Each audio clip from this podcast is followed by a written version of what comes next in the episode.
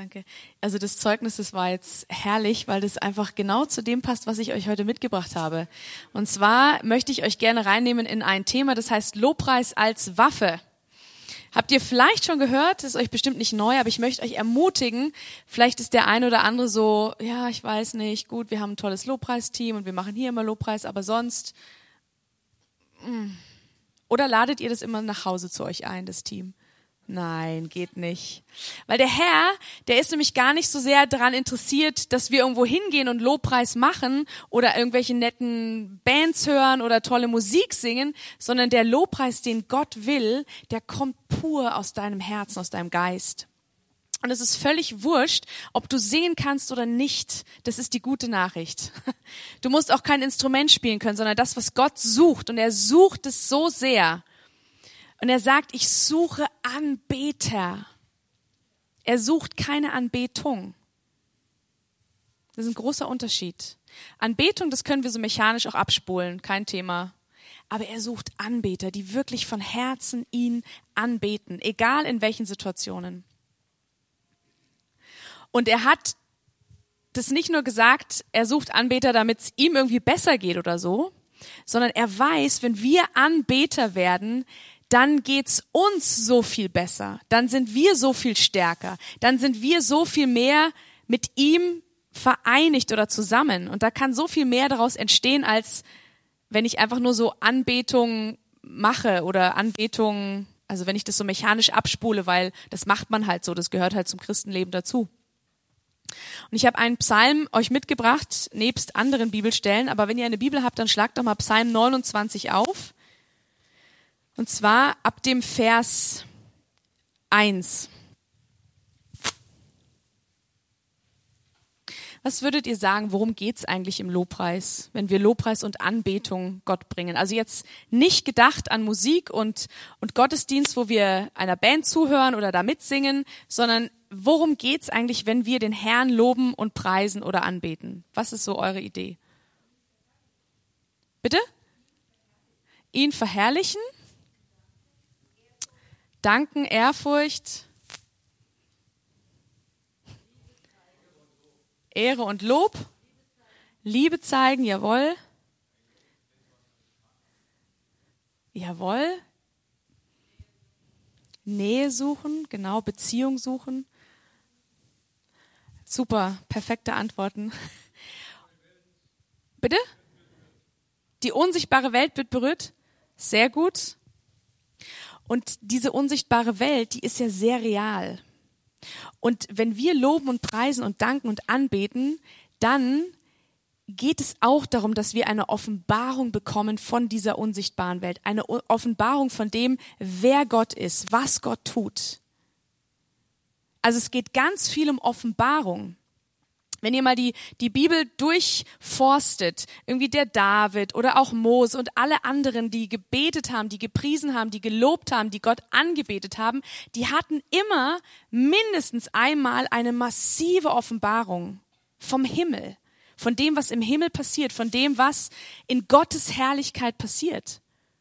Und das haben sie dann auf die Erde sozusagen transponiert oder transportiert und haben das hier auf der Erde in irgendeiner Art und Weise umgesetzt. Der David zum Beispiel, der wollte den Tempel bauen. Der hatte aber, das hat ihm ja keiner gesagt. Bitte bauen Sie uns einen Tempel, bitte bauen Gott einen Tempel.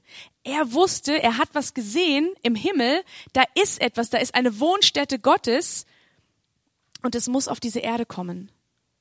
Er durfte diesen Tempel da nicht bauen, das ist eine andere Geschichte, aber diese Männer und Frauen Gottes, die hatten eine Offenbarung von der Herrlichkeit Gottes. Und das ist das, was du und ich, was wir haben können wenn wir loben und preisen und anbeten. Also, Psalm 1. Bringet da dem Herrn, ihr Himmlischen, bringet da dem Herrn Ehre und Stärke. Bringet da dem Herrn die Ehre seines Namens. Betet an den Herrn in heiligem Schmuck. Und mich hat dieses im heiligen Schmuck hat mich irgendwie irritiert, weil ich gedacht habe, was ist eigentlich heiliger Schmuck? Weiß das jemand von euch? Ist irgendwie komisch, gell? Also Schmuck kennen wir, aber heiliger Schmuck, klar, kann man dann sagen, also es gibt noch andere Übersetzungen, wo es heißt in, in seiner Majestät, in Herrlichkeit. Also es hat irgendwas mit dem zu tun, was, was Gott ist oder was von Gott kommt. Und ich habe mal nachgelesen und im Ugaritischen, also das ist eine semitische Sprache, ähm, die teilweise auch mit in die Bibel eingeflossen ist, also im Hebräischen, da steht es, und das finde ich eine sehr, sehr schöne Erklärung, da steht, bei heiliger Offenbarung oder wenn er in seiner Heiligkeit erscheint. Also nochmal, bringt da dem Herrn die Ehre seines Namens, betet an den Herrn, wenn er in seiner Herrlichkeit erscheint. Das heißt, wenn wir anbeten, erscheint er in Herrlichkeit. Und manchmal ist es bei uns so, dass wir, ich rede jetzt ganz viel von deinem persönlichen, von deiner persönlichen Anbetung und Lobpreis daheim oder wenn du spazieren gehst oder wie auch immer du das machst. Und ich weiß nicht, wie es euch geht, aber manchmal fängt man so an und sagt, ja, danke Herr und irgendwie schöner Tag und alles ist gut und läuft super. Und dann hört man irgendwie auf und wartet gar nicht, bis die Herrlichkeit kommt. Man ist so kurz mit seinem Lobpreis und mit seinem Danken und mit seinem Anbeten, dass man eigentlich kurz vor dem stehen bleibt, bis Gott sich wirklich zeigt. Manchmal geht es ganz schnell. Da gibt es natürlich keine Formel, wie lange man irgendwie danken muss oder anbeten darf. Aber wir spüren das. Wenn die Herrlichkeit Gottes da ist, das spüren wir. Wenn die Liebe Gottes uns auf, mal, auf einmal einhüllt, das spüren wir. Und der Herr sagt, betet mich an, bis ich erscheine. Also hört nicht vorher auf, weil das ist irgendwie so nur der, die Hälfte vom Weg gegangen. Also wenn ich anbete, wenn ich bete, wenn ich danke, das ist sozusagen ein Versprechen, dass die Herrlichkeit Gottes erscheint. Es muss trotzdem nicht immer spektakulär sein es gibt Anbetungszeiten und Gebetszeiten und Lobpreiszeiten, da bist du mit vollem Herzen dabei und du spürst trotzdem nicht viel. Das kennen wir, glaube ich, auch. Aber das macht nichts, weil die Herrlichkeit Gottes trotzdem da ist. Und unser Geist kann das empfinden. Unser Geist wird gestärkt. Wenn wir anbeten, wenn wir loben, wenn wir danken, da passiert etwas in der geistlichen Welt. Und zwar was ganz Enormes. Das sehen wir oft nicht, und sind vielleicht dann so entmutigt und sagen, ach, ich probiere es jetzt doch auf eine andere Art und Weise. Irgendwie hat es nicht geklappt mit dem Gebet und Anbeten und Lobpreisen. Aber wenn wir weiterlesen, Psalm 29 heißt es, die Stimme des Herrn erschallt über den Wassern. Der Gott der Ehre donnert, der Herr über großen Wassern. Die Stimme des Herrn ergeht mit Macht. Die Stimme des Herrn ergeht herrlich. Die Stimme des Herrn zerbricht Zedern der Herr zerbricht die Zedern des Libanon. Er lässt hüpfen wie ein Kalb den Libanon, den Sirion wie einen jungen Wildstier. Die Stimme des Herrn sprüht Feuerflammen. Die Stimme des Herrn lässt die Wüste erbeben. Der Herr lässt erbeben die Wüste Kadesh. Die Stimme des Herrn lässt Hirschkühe kreisen und reißt Wälder kahl. In seinem Tempel ruft alles Ehre. Der Herr thront über der Flut, der Herr bleibt ein König in Ewigkeit. Der Herr wird seinem Volk Kraft geben, der Herr wird sein Volk segnen mit Frieden. Amen. Und es ist das Zweite, worauf du dich verlassen darfst, worauf du hoffen kannst und dir sicher sein kannst, es passiert, wenn wir anbeten, den Herrn erheben, ihm Lobpreis bringen, dann wird das passieren, dass du Frieden bekommst. Da wird Frieden in dein Leben einziehen, es wird Frieden in dein Herz kommen. Manchmal ist es aber so, dass wir machen uns auf, den Herrn zu loben und zu preisen, und wir biegen vorher aber ab, bevor wir überhaupt diesen Frieden spüren. Wir biegen vorher ab in irgendwas anderes, sei es in Gedanken oder dann drehen wir uns doch wieder um uns selber anstatt um Gott und wundern uns, warum dieser Friede nicht kommt oder warum die Herrlichkeit nicht kommt. Das ist nicht, dass wir irgendwas irgendwie grundsätzlich falsch machen oder so. Aber das ist das, was ich schon beschrieben habe. Manchmal braucht es eine Zeit, bis dieser Friede kommt. Manchmal braucht es eine Zeit, bis diese Herrlichkeit wirklich für uns spürbar ist. Wir wissen, dass Gott immer da ist, richtig? Die Gegenwart Gottes ist immer da. Aber wir sind manchmal einfach nicht eingetunt in diese Frequenzen, dass wir das mitbekommen. Und die, der, der Lobpreis und die Anbetung, das ist ein mega Geschenk Gottes an uns, dass wir in sehr direktem Weg in diese Herrlichkeit reinkommen. In diese spürbare Herrlichkeit, in die spürbare Freude, in die spürbare Liebe, in die spürbare Gegenwart Gottes. Die ist immer, immer, immer da. Aber wir sind oft nicht so da. Und das, es, es ist eine Verheißung. Wenn wir anbeten und loben, dann kommt dieser Friede. Und man kann es vielleicht ein bisschen beschreiben als so eine Art Straße. Die kann unterschiedlich lang sein, je nachdem, wie, wie deine Verfassung ist oder weiß nicht, worauf das ankommen kann. Du bist zu Hause und entscheidest dich, ich werde jetzt einfach den Herrn anbeten. Ich werde ihm loben und danken und preisen. Und dann machst du das und machst du das und machst du das und auf einmal, wow spürst du die Gegenwart Gottes ist total da. Und dann fließt ganz viel heraus. Vielleicht fließt dann Fürbitte. Vielleicht fließen prophetische Worte. Vielleicht bist du ganz still. Vielleicht kommt noch mehr Anbetung aus dir raus. Aber manchmal sind wir zu kurzatmig. In unserer schnelllebigen Zeit wollen wir ja alles auf Knopfdruck. Also wir singen so ein Lied oder wir, wir beten einen Psalm oder wir beten irgendwas und dann denken wir, ja komm jetzt, Jesus. Zeit läuft. Ich habe nicht mehr so viel. Ich muss dann in die Arbeit. Naja, und dann passiert nichts und sagen wir, gut, bis später, auf Wiedersehen und gehen los. Und verpassen aber irgendwas ganz Wunderbares.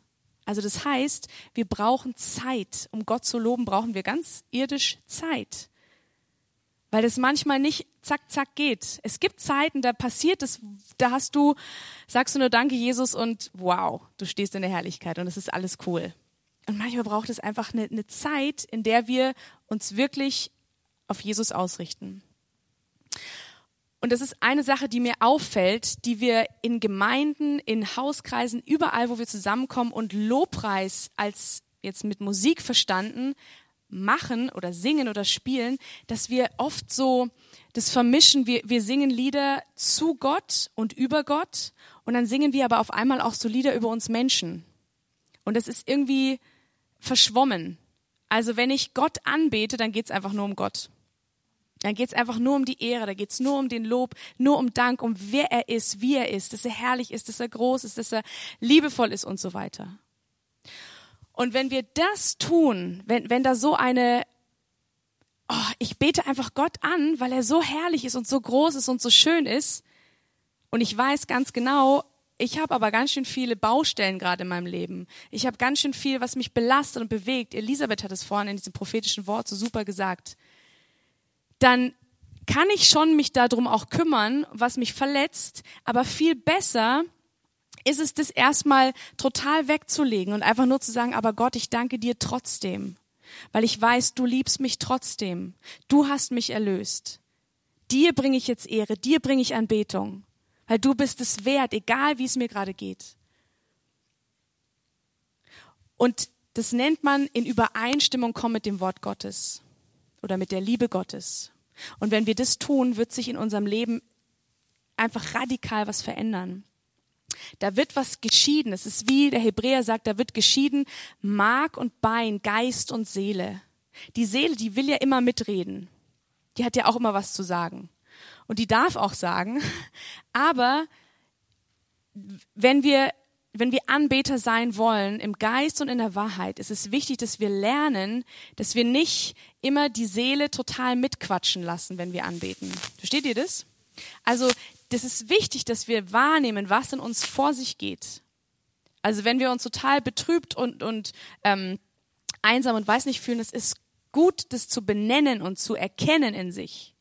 Aber dann dürfen wir das ja eben nicht in Gebeten formulieren von, oh Herr, es ist alles so schwierig und es ist so schlimm und ich weiß auch gar nicht mehr genau, ob du da eigentlich auch noch eine Lösung weißt, weil es ist so schwer alles im Moment dann da kreisen wir um uns. Wir haben schon den Herrn irgendwie in dem Gebet auch mit angesprochen, aber das ist ja nicht in Übereinstimmung mit dem Wort Gottes. Und da geht's einem hinterher mit hundertprozentiger Wahrscheinlichkeit nicht wesentlich besser.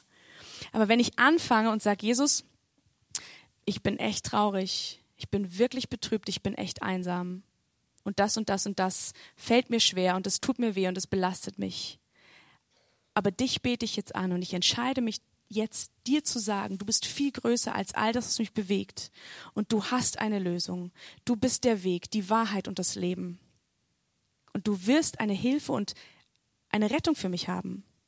Und du betest das Wort Gottes. Du betest, was Gott ist, wer Gott ist und was Gott tut. Dann wirst du merken, die Seele wird stiller, stiller und stiller.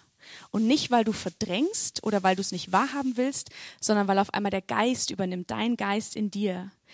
Der wird auf einmal stark. Und dann passiert was in uns, darüber habe ich schon hier gesprochen, die Freude am Herrn. Und auf einmal in all diesen Umständen spürst du Freude. Und du hast noch nicht mal dem Herrn explizit erzählt, was eigentlich dein Problem ist, weil der weiß es ja sowieso. Das ist, das ist eins, er weiß es. Und ja, wir dürfen ihm alles anvertrauen, ganz klar. Aber wenn wir loben und preisen, es wird uns sofort in die Gegenwart Gottes ziehen. Und es wird uns sofort weiterbringen, als wir je sehen können, wenn wir jetzt einfach nur so in diesen seelischen Gebeten verharren. Also, wenn wir beten oder wenn wir anbeten, dann ist es so wertvoll, wenn wir ihm sagen, wie es uns geht, aber da nicht stehen bleiben und, und, und wirklich auf ihn schauen. Und es ist ein Training, das ist eine Übung, das kommt nicht von heute auf morgen. Aber nimm dir die Zeit, du wirst sehen, dein Leben wird sich so radikal verändern. Und eben nicht diese, die Gebete, die, die einen letztendlich wieder nach unten ziehen. Manchmal bete ich die bestimmt auch und denke mir so, ach, irgendwie macht es doch gar keinen Spaß. Und dann erinnere ich mich, nee, ich nehme jetzt mal einen Psalm, irgendein Vers, irgendein Satz reicht oft, wo es über die, über die Schönheit, über die Kraft, über die Liebe Gottes geht. Und dann fange ich an und sage, und das gilt jetzt für mich. Jesus, das hast du mir versprochen. Das ist mein Erbe, das ist mein Teil. Und dann stelle ich mich auf dieses Wort und sage, da steht's. Und ich nehme das jetzt für mich in Anspruch. Und damit lobe ich dich und damit preise ich dich, Herr. Und ich spüre das ganz oft sofort, dass da eine Veränderung passiert. Ich bin komplett weg von meinem Konzept. Herzlichen Glückwunsch. Was anderes, was noch absolut pure Anbetung und Lobpreis ist, ist, wenn du in Sprachen betest, in Sprachen redest, in Sprachen singst, was auch immer.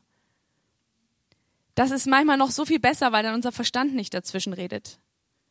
Du weißt nicht, was du redest, aber du spürst, es baut dich auf. Ich habe das letztens im Auto erlebt. Ich bin in die Arbeit gefahren und irgendwie kam so ja so eine Schwere über mich. Es war so, ich weiß gar nicht warum eigentlich, aber es kam richtig schwer. Und dann habe ich angefangen, einfach in Sprachen zu beten. Und auf einmal habe ich gemerkt, es war wie, als wenn mich so ein Wasser richtig reinwäscht. Und die ganze Schwere und alles war wirklich, es waren keine fünf Minuten, war das einfach weg. Und ich konnte wieder so richtig frei durchatmen und es war auf einmal leicht. Und ich habe gesagt, danke Herr, das ist so enorm, was du uns da gegeben hast. Was für ein Vorrecht, was für ein Privileg, dass wir einfach in die Gegenwart Gottes kommen können. Der Petrus und der Paulus, die wussten das, als die im Gefängnis saßen. Das können wir lesen in Apostelgeschichte 12. Da haben sie den Petrus festgenommen. Äh, lass uns mal lesen. Apostelgeschichte 12 ab Vers 1. Um jene Zeit aber legte Herodes, der König, Hand an einige von der Gemeinde, sie zu misshandeln. Er tötete aber Jakobus, den Bruder des Johannes, mit dem Schwert. Und als er sah, dass es den Juden gefiel, ließ er weiterhin auch Petrus festnehmen. Es waren aber die Tage der ungesäuerten Brote. Den setzte er auch, nachdem er ihn ergriffen hatte, ins Gefängnis und übergab ihn an vier Abteilungen von je vier Soldaten zur Bewachung, wobei er beabsichtigte, ihn nach dem Passa dem Volk vorzuführen. Petrus nun wurde im Gefängnis verwahrt. Aber von der Gemeinde geschah ein anhaltendes Gebet für ihn zu Gott. Das ist schon mal ein ganz wichtiger Punkt, anhaltendes Gebet. Als aber Herodes ihn vorführen wollte, schlief Petrus in jener Nacht zwischen zwei Soldaten. Gebunden mit zwei Ketten und Wächter vor der Tür verwahrte, verwahrten das Gefängnis. Und siehe, ein Engel des Herrn stand da und ein Licht leuchtete im Kerker. Dann machen wir ein bisschen vorspulen zu Vers 25. Um Mitternacht aber beteten, ach so, sorry. Und also der, der Petrus wird dann frei, weil die Gemeinde im anhaltenden Gebet betet. Die hören nicht auf zu beten. Die hören nicht auf zu loben und zu danken und zu preisen. Und daraufhin wird der Petrus frei, ihr kennt die Geschichte. Also Lobpreis und Gebet, egal wo du bist, bewirkt Befreiung. Halleluja, manchmal physisch und definitiv geistlich. Es wirkt Befreiung. Andere, ähm, andere Stelle in der gleichen, gleiches Buch, Apostelgeschichte 16, 25. Um Mitternacht aber beteten Paulus und Silas und Lob sangen Gott. Und auch die werden frei, weil die Fesseln fallen dann ab und sie können eigentlich rausgehen. In so einer Situation, wenn wir wirklich in Bedrängnis sind und wenn wir dann anfangen zu loben und zu preisen, Halleluja, wenn wir nicht anfangen zu, Herr und die Umstände, schau mal, ich sitze im Gefängnis und wie konnte das passieren und ich habe doch alles richtig gemacht und ich habe dich doch verkündigt und was auch immer. Aber wenn wir dann sagen in so einer Situation, Herr, ich preise dich, ich lobe dich, ich erhebe dich, egal wie es hier gerade um mich herum ausschaut, dann wird Befreiung passieren. Punkt. Das ist eine biblische, ein biblisches Prinzip, es ist eine Verheißung Gottes. Und wann wir Befreiung sehen und wie wir sie sehen, weiß ich nicht. Das wissen wir nicht. Aber dieses Prinzip ist wahr, dass wenn ich anbete und bete und den Herrn erhebe, haben wir im Psalm 29 gelesen, er tut etwas in der unsichtbaren Welt und manchmal sofort in der sichtbaren. Halleluja, Amen. Ich habe es vorhin schon ein bisschen angerissen. Wir beten manchmal ich sag's jetzt mal frech, das sind so ein bisschen, also diese seelischen Gebete oder vielleicht auch so, ich weiß nicht, wie man die besser nennt, vielleicht so Kindergebete. Und wenn du neu bekehrter Christ bist und gerade zum Herrn gekommen bist und sagst, Herr, ähm, bitte mach das, passiert. Absolut genial, weil wir starten, wir starten irgendwo. Und dann beten wir genau so, wie es aus unserem Herzen rauskommt, richtig? Super. Und mit der Zeit lernen wir und wir werden geschärft, wie wir beten und wer wir eigentlich sind und warum wir vielleicht nicht nur beten müssen, Herr, bitte mach doch. Weil Gott hat uns ja versetzt in sein Reich. Das heißt, ich lebe zwar noch auf dieser Erde, du auch, ich kann dich sehen, aber dein Geist ist versetzt, wohin? An himmlische Örter. Und da regierst du. Und wenn du regierst, sagst du nicht, bitte mach doch, also wenn man regiert, dann da spricht man anders. Ja? So wie du, du hast regiert. So macht man das. Vor ein paar Jahren hat mal jemand zu mir gesagt, als wir, als ich auf so einem Gebetstreffen war, da hat er zu mir gesagt, also wir müssen jetzt noch beten, aber wir müssen so richtig gescheit beten, so ähm, vom dritten Himmel aus. Und ich dachte mir nur so, oh Gott, ich habe überhaupt keine Ahnung, wovon der redet. Das war halt total peinlich, weil ich kannte das nicht, wie das ist, wenn man eben von diesen himmlischen Örtern aus betet und regiert. Ich dachte halt, man betet von unten nach oben. Ja, wir sind hier unten, Gott ist da oben, also wir beten von unten nach oben. Aber das stimmt nicht. Wir sprechen hier auf der Erde, ja, richtig, weil wir sehen ja auch das, was um uns herum ist. Aber unser Geist ist nicht hier auf der Erde der wird nicht von dem gespeist, was auf der Erde ist, sondern was im Himmel ist. Und unser Geist sitzt mit Jesus an diesen himmlischen Örtern. Und wir regieren von da aus. Steht im Epheser, wo steht's? Epheser 2 ab 6. Ich lese es euch vor. Er hat dich und mich, also uns mit auferweckt und mitsitzen lassen in der Himmelswelt in Christus Jesus damit er in den kommenden Zeitaltern den überragenden Reichtum seiner Gnade in Güte an uns erweise in Christus Jesus. Und so weiter. Und es gibt noch eine andere Stelle, die ganz klar sagt, wir sind mit ihm in den himmlischen Regionen und wir regieren von da, wir beten von da, wir, wir agieren von da. Das heißt, wenn wir jetzt, wenn wir jetzt beten, oder wenn wir loben und preisen, dann ist es eben nicht von unten nach oben, sondern ich bete in einem anderen Bewusstsein, weil ich hoffentlich weiß, wer ich bin in Christus. Dass ich eben nicht hier wie so ein Hühnchen rumgackern muss und ein paar Körnchen finde, sondern dass ich berufen bin, Adler zu sein. Dass ich berufen bin, wirklich in die Höhen mich aufzuschwingen. Dass ich berufen bin, nicht eben dieses, oh Gott, wenn es irgendwie geht, bitte macht es weil Jesus hat gesagt, ihr werdet den Kranken die Hände auflegen. Ihr werdet es alles tun. Nicht ich, also nicht Jesus. Ja, er in uns. Aber den gibt's hier nicht mehr auf der Erde in der Form, wie er früher da war. Und er sagt, ihr seid meine Gesandten. Ich, ihr seid die, die ich ausgesandt habe. Jetzt macht ihr die Arbeit. Amen. Und da können wir nicht mehr, ah Jesus, nee, machst du lieber. Wenn er sagt, machst du und du bist eine Königstochter, du bist ein Königssohn, dann kannst du nicht sagen, ach lieber doch nicht. Weil die Königstöchter und Königssöhne, die wissen, was ihre Autorität ist, die wissen, was ihre Berufung ist. Und die gehen in Kraft und in Vollmacht. Nicht in Unabhängigkeit und nicht in Arroganz, aber in Kraft und in Vollmacht, weil sie wissen, der König sendet sie. Und dann können sie nicht jedes Mal zurückreiten und sagen, äh, mach du lieber. Das ist albern. Dann wird er irgendwann sagen, du bleib einfach zu Hause. Also Gott ist Gott sei Dank nicht so. Der gibt uns immer wieder neue Chancen, immer wieder neue Chancen. Aber wenn du zu Jesus Christus gehörst, dann bist du eine Gesandte, du bist ein Gesandter, du bist bevollmächtigt, eben nicht die unsicheren Gebete zu beten, sondern in Kraft und in Vollmacht zu beten. Und ob das jetzt ein ganz konkreter Fall ist, wie wir das vorhin gehört haben, oder dass du einfach zu Hause bist und da betest, wenn du weißt, wer du bist, wirst du anders beten, du wirst anders mit dem Herrn reden.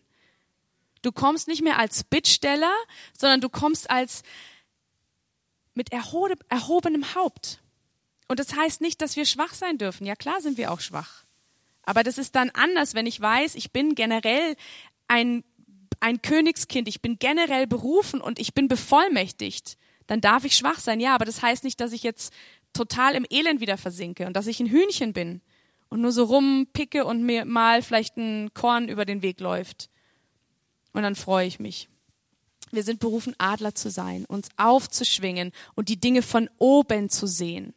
Ihr wisst, dass die Adler eigentlich total prophetische Tiere sind sozusagen. Also die Adler jetzt nicht, aber wir Christen verstehen, dass Adler uns was wirklich Wichtiges zeigen.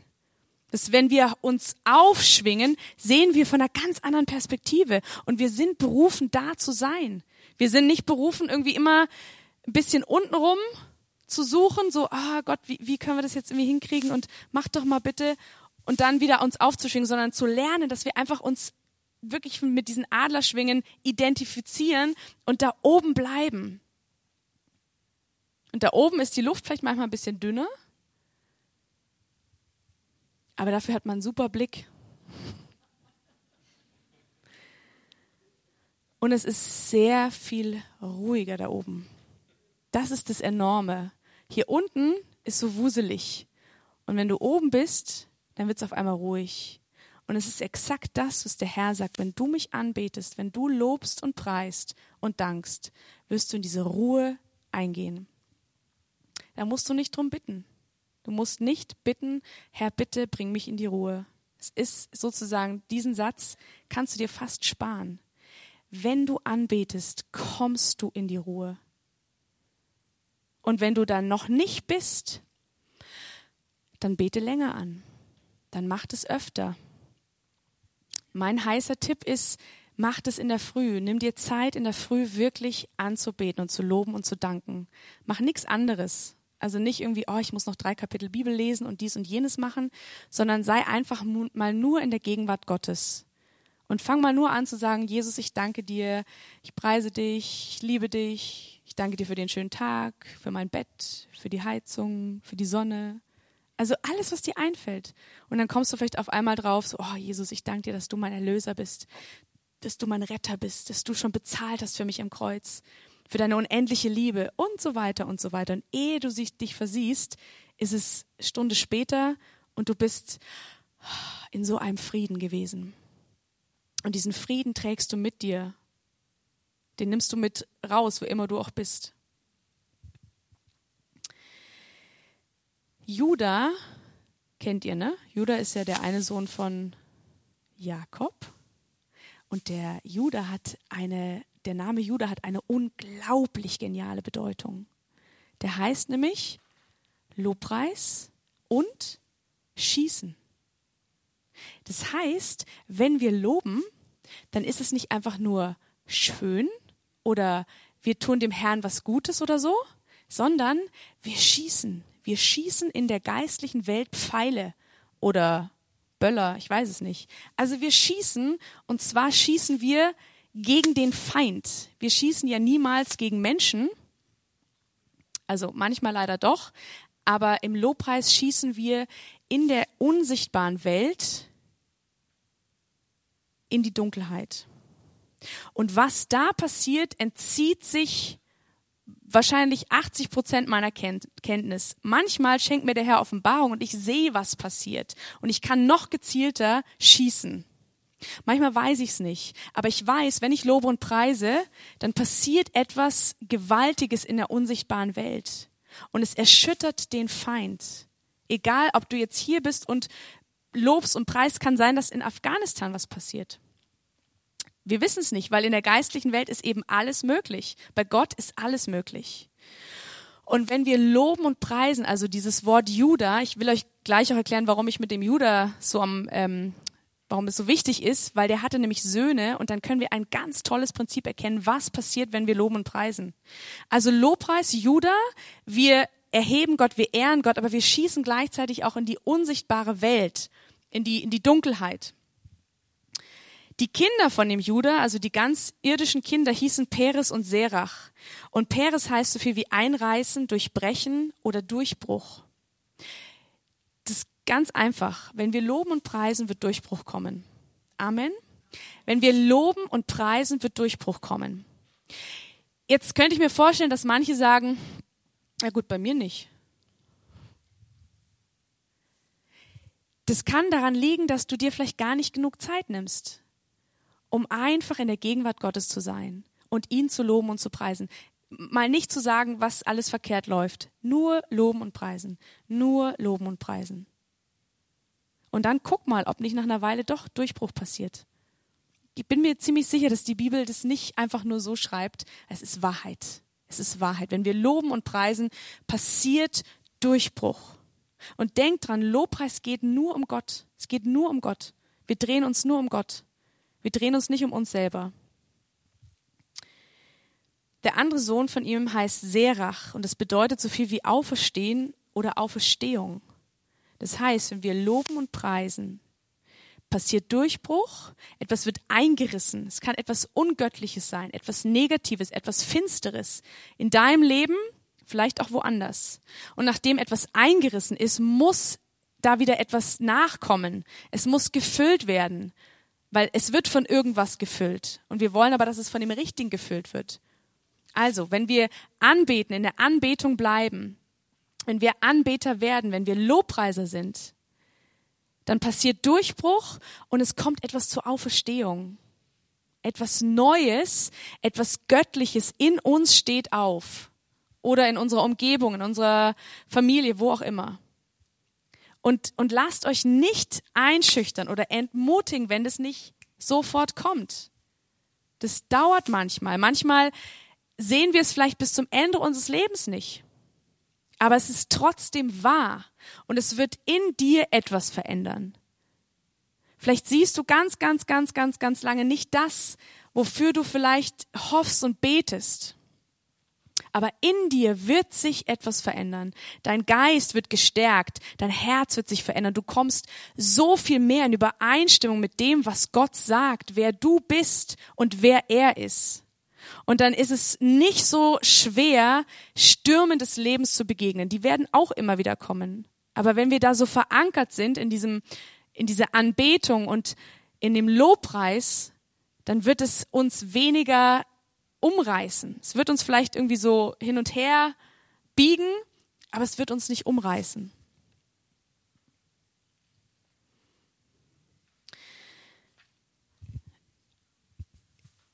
In 1. Mose 49, 8 bis 10, da geht es nochmal weiter, wo es wirklich so klar zeigt, was unsere Berufung ist, was deine Berufung ist und was dein und mein Auftrag ist. Und damit schließe ich dann auch. Also 1. Mose 49, 8 bis 10. Da geht es nochmal um den Juda. da spricht Jakob Segensworte oder prophetische Worte über seine Söhne aus. Und wir konzentrieren uns jetzt nur mal auf den Judah, weil Judah heißt Lobpreis. Du kannst jetzt auch deinen Namen für Judah einsetzen, weil wenn du ein Lobpreiser, ein Anbeter bist, dann gilt es für dich auch. Und wenn du noch keiner bist, dann wirst du einer und dann gilt es für dich auch. Judah oder Lobpreiser, du, dich werden deine Brüder preisen. Deine Hand wird auf dem Nacken deiner Feinde sein. Ich mache jetzt mal kurz hier Stopp. Ist doch der Hammer, oder?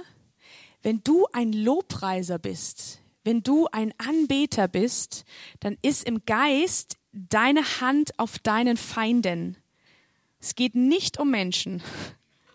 Es geht immer um geistliche Prinzipien, um geistliche Mächte. Das heißt, nicht der wird uns packen und seine Hand auf unser Genick legen, sondern wir werden unsere Hand auf seinem Genick haben. Ist das nicht der Hammer? Also ich muss mich nicht irgendwie verrenken, ich muss keine krassen Übungen machen dafür. Ich darf einfach den Herrn anbeten, ihn ehren, ihn loben und dann passiert sowas? Das ist doch stark. Also ich habe eine unglaubliche Waffe in der Hand mit Lobpreis. Und zwar eine Waffe, die gegen das Richtige gerichtet ist. Nicht gegen Menschen oder so, sondern gegen den Feind, der uns das Leben schwer machen will. Vers 9. Judah ist ein junger Löwe vom Raub. Mein Sohn, bist du hochgekommen. Er kauert, er lagert sich wie ein Löwe und wie eine Löwin. Wer will ihn aufreizen? Nicht weicht das Zepter von Judah, noch der Herrscherstab zwischen seinen Füßen weg, bis dass der Shiloh kommt, dem gehört der Gehorsam der Völker. Nicht weicht das Zepter von Juda, nicht weicht das Zepter von dem Lobpreiser, dem Anbeter. Du hast, wenn du lobst und anbetest und preist, hast du ein Zepter in deiner Hand. Das haben wir vorhin in Epheser gelesen. Du regierst du regierst mit dem Herrn von himmlischen Örtern aus. Und jetzt steht da, bis dass der Shiloh kommt. Shiloh heißt Friede oder Ort der Ruhe. Wenn du aufgewühlt bist, wenn dein Herz aufgewühlt ist, wenn deine Seele aufgewühlt ist, dann gibt es eigentlich nur eine Antwort. Anbeten und loben und preisen. Und nicht nur kurz und hoffen, es geht schnell wieder weg, sondern bete an und lob den Herrn, bis du wirklich merkst, dieser Shiloh kommt, dieser Ruheort kommt, bis Jesus kommt. Er ist unser Friedensbringer. Er ist der Friedefürst. Und wir spüren es oft nicht, weil wir haben Einflüsse, die uns beschäftigen, wir haben Dinge, die uns beschäftigen und schnell sind wir in so einem Alltagstrott drin und ach ja, Jesus, nimm dir Zeit, mach's zu deiner Routine, jeden Morgen oder jeden Abend oder wann auch immer, den Herrn wirklich anzubeten und zu loben und zu preisen. Und vielleicht kommt danach, dass du sagst, oh, jetzt kann ich Fürbitte tun. Jetzt bin ich an einem Ort, wo ich nicht mehr, Herr, bitte mach doch Gebete, bete, sondern jetzt kann ich anders beten. Jetzt weiß ich auf einmal wieder, ach ja, ich regiere ja von da oben aus. Ich bin ja mit Jesus an diesen himmlischen Örtern. Oder auf einmal fällt dir wieder ein, ja, Jesus stimmt, du bist viel, viel größer als all das, was ich hier auf dieser Welt sehe. Du bist immer noch in Kontrolle. Auch wenn es hier alles so wirr ausschaut, aber du hast einen Plan und du hast einen guten Plan. Du hast einen guten Plan für mein Leben. Und auf einmal sieht alles ganz anders aus. Und nur, weil du angebetet hast und weil du gelobt und gepriesen hast. Und wenn der Shiloh kommt, wenn Jesus kommt, dann wirst nicht du nur anders, sondern du bist gefüllt. Du bist so gefüllt mit Frieden und mit Ruhe, dass wenn du irgendwo hingehst, werden die Leute es auf einmal merken. Die sagen vielleicht, ach, ich bin so gerne in deiner Nähe. Es kann sein, dass es nicht nur an deinem Parfum liegt, sondern dass es daran liegt, dass sie spüren, da ist etwas, was andere nicht haben. Da ist Ruhe, da ist Frieden, da ist irgendeine Aura, keine Ahnung, eine Energie, die fließt. Oft können es die Leute nicht anders ausdrücken, aber die spüren was. Aber da muss man sozusagen dann in diesem Frieden baden oder in der Liebe Gottes baden. Nach dem Baden riecht man immer gut, gell? Und es ist im, Bad der Liebe Gottes auch so. Danach riechst du gut. Danach dünstest du anders aus. Danach bist du ein Wohlgeruch. Der Herr sagt, dass er sich wünscht, dass wir ein Wohlgeruch werden. Und wir wollen ein Wohlgeruch sein zur Ehre des Herrn. Und es geht nicht, dass wenn wir uns keine Zeit nehmen oder wenn wir einfach nur schnell, schnell mal einen Vers in der Bibel lesen und sagen, okay, super, habe mein, äh, meine Schuldigkeit getan für heute, das reicht nicht. Wenn wir das wirklich wollen, dass wir diese Durchbrüche erleben, dass wir diesen Frieden erleben, dann müssen wir uns Zeit nehmen, den Herrn anzubeten. Und ähm, in einem Kommentar stand zu dem Vers 10 noch was sehr, sehr Gutes. Und zwar, also bei dem nicht weicht das Zepter von Judah, da stand noch, bis der kommt, dem das Zepter gehört. Das heißt, und das finde ich, das macht es so klar, dass wir im Auftrag handeln. Das ist nicht unser eigenes Zepter. Das haben wir uns auch nicht, das haben wir uns auch nicht selber genommen und auch nicht gebastelt, sondern es wurde uns gegeben, damit wir regieren, damit wir in uns Veränderung erleben, aber auch in dieser Welt Veränderung erleben, dass wir erleben, dass wirklich der Feind immer mehr ähm, Territorium verliert und das Königreich Gottes sich ausbreitet in den Herzen der Menschen um uns herum. Es ist nicht das Zepter, das du dir selber genommen hast, sondern der Herr hat es dir gegeben. Und wenn er wiederkommt, brauchen wir das nicht mehr. Amen. Aber jetzt brauchen wir es. Wir können ohne Zepter hier auf dieser Welt nicht wirklich Kinder Gottes sein. Da können wir das, wir, wir repräsentieren das gar nicht. Du bist ein Kind Gottes, wenn du zu Jesus gehörst. Du bist eine Auserwählte, ein Auserwählter. Und du hast dieses Zepter in der Hand. Und vielleicht ist es dir gar nicht mehr bewusst, aber du hast es. Und vielleicht hast du es weggelegt, dann nimm's wieder.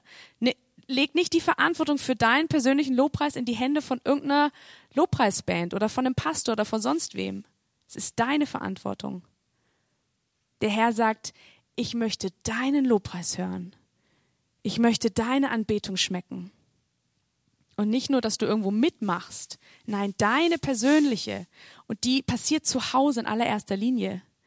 Wir haben das echt verdreht. Wir haben gesagt, hier passiert Anbetung. Das stimmt nicht.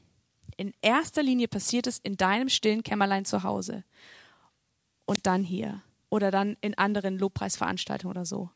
Aber wenn wir das verdrehen, werden wir uns immer wundern, warum wir nicht weiterkommen.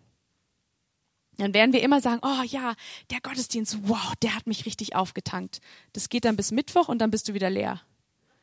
Weil du nicht gelernt hast, deine eigene, deinen eigenen Lobpreis zu kultivieren, deine eigene Anbetung zu kultivieren. Da braucht man nicht unbedingt die Jordana oder den Christoph oder sonst wen dazu. Da brauchst du dich dazu. Amen. Lass uns mal aufstehen, dann bete ich noch. Vater, ich danke dir, dass du uns so eine wunderbare Möglichkeit gegeben hast und so ein Geschenk gemacht hast, dass wir dich loben und preisen dürfen, dass wir dich anbeten dürfen, Herr. Dass es nicht etwas ist, was weh tut oder was total schwer fällt, sondern dass es was ist, was ja, was natürlich aus uns rausfließt, wenn wir an deine Herrlichkeit und an deine Größe und an deine Liebe denken. Wenn wir uns bewusst machen, wer du bist. Und Vater, ich bete für jeden Einzelnen, der hier ist, dass jeder das nochmal neu in seinem Herzen wirklich erlebt und nochmal, dass es neu ganz tief in den Geist sinkt.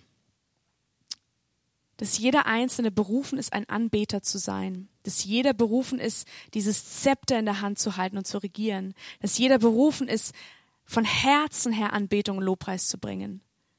Nicht nur irgendwo mitzumachen, sondern dass jeder Einzelne wirklich dieser Anbeter wird, nach dem du dich sehnst. Und ich danke dir, Herr, dass du die Anbetung, die aus unserem Herzen kommt, dass die dir so kostbar ist und dass die so wertvoll für dich ist. Und ich danke dir, Herr, dass du uns tiefer in deine Gegenwart ziehst, dass du uns mehr offenbarst, wenn wir dich anbeten, wenn wir dich loben und preisen. Herr, das ist dein sehnlichster Wunsch, dass du ganz nah uns bist, dass du uns Dinge erzählst, dass du uns Geheimnisse anvertraust. Und ich danke dir, Herr, dass wir so Ruhe erleben dürfen, dass wir Frieden erleben dürfen und Stärkung und deine Freude, Herr. Danke, Jesus. Amen.